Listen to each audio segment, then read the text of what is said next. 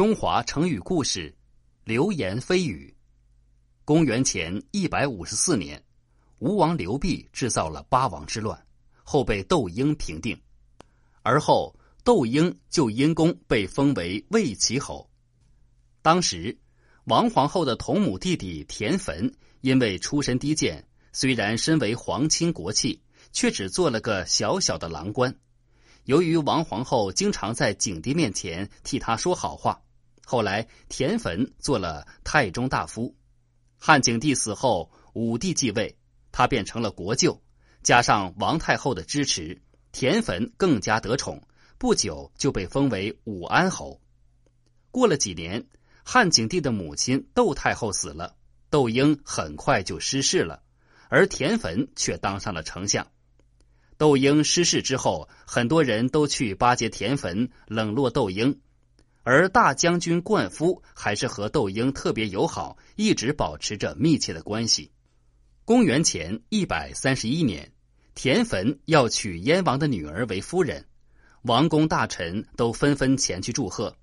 宴会上，田汾向客人敬酒，客人都纷纷离开座处，并且行礼表示不敢当。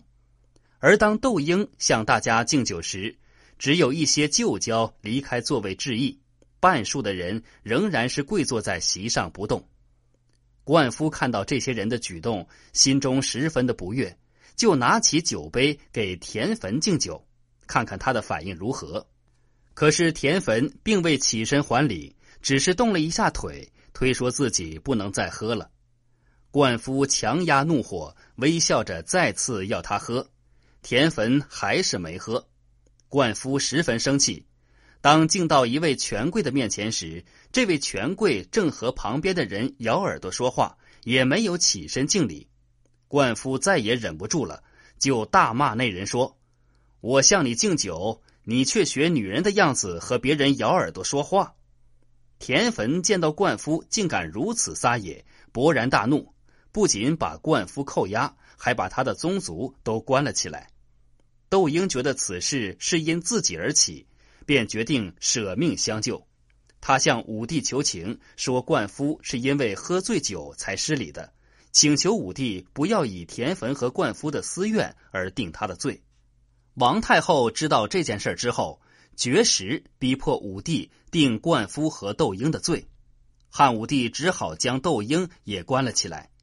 情急之下，窦婴说自己有先王遗诏。遇到紧急情况可以请求皇帝召见，但是朝廷并没有发现汉景帝有这个遗诏，于是窦婴犯了伪造遗诏的罪名，要被处斩。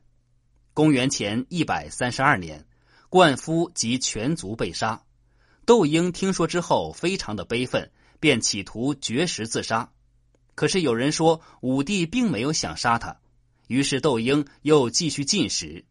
可是就在这个时候，有许多没有根据的造谣重伤他的话传到了武帝的耳朵里，武帝大怒，最终还是把他给杀了。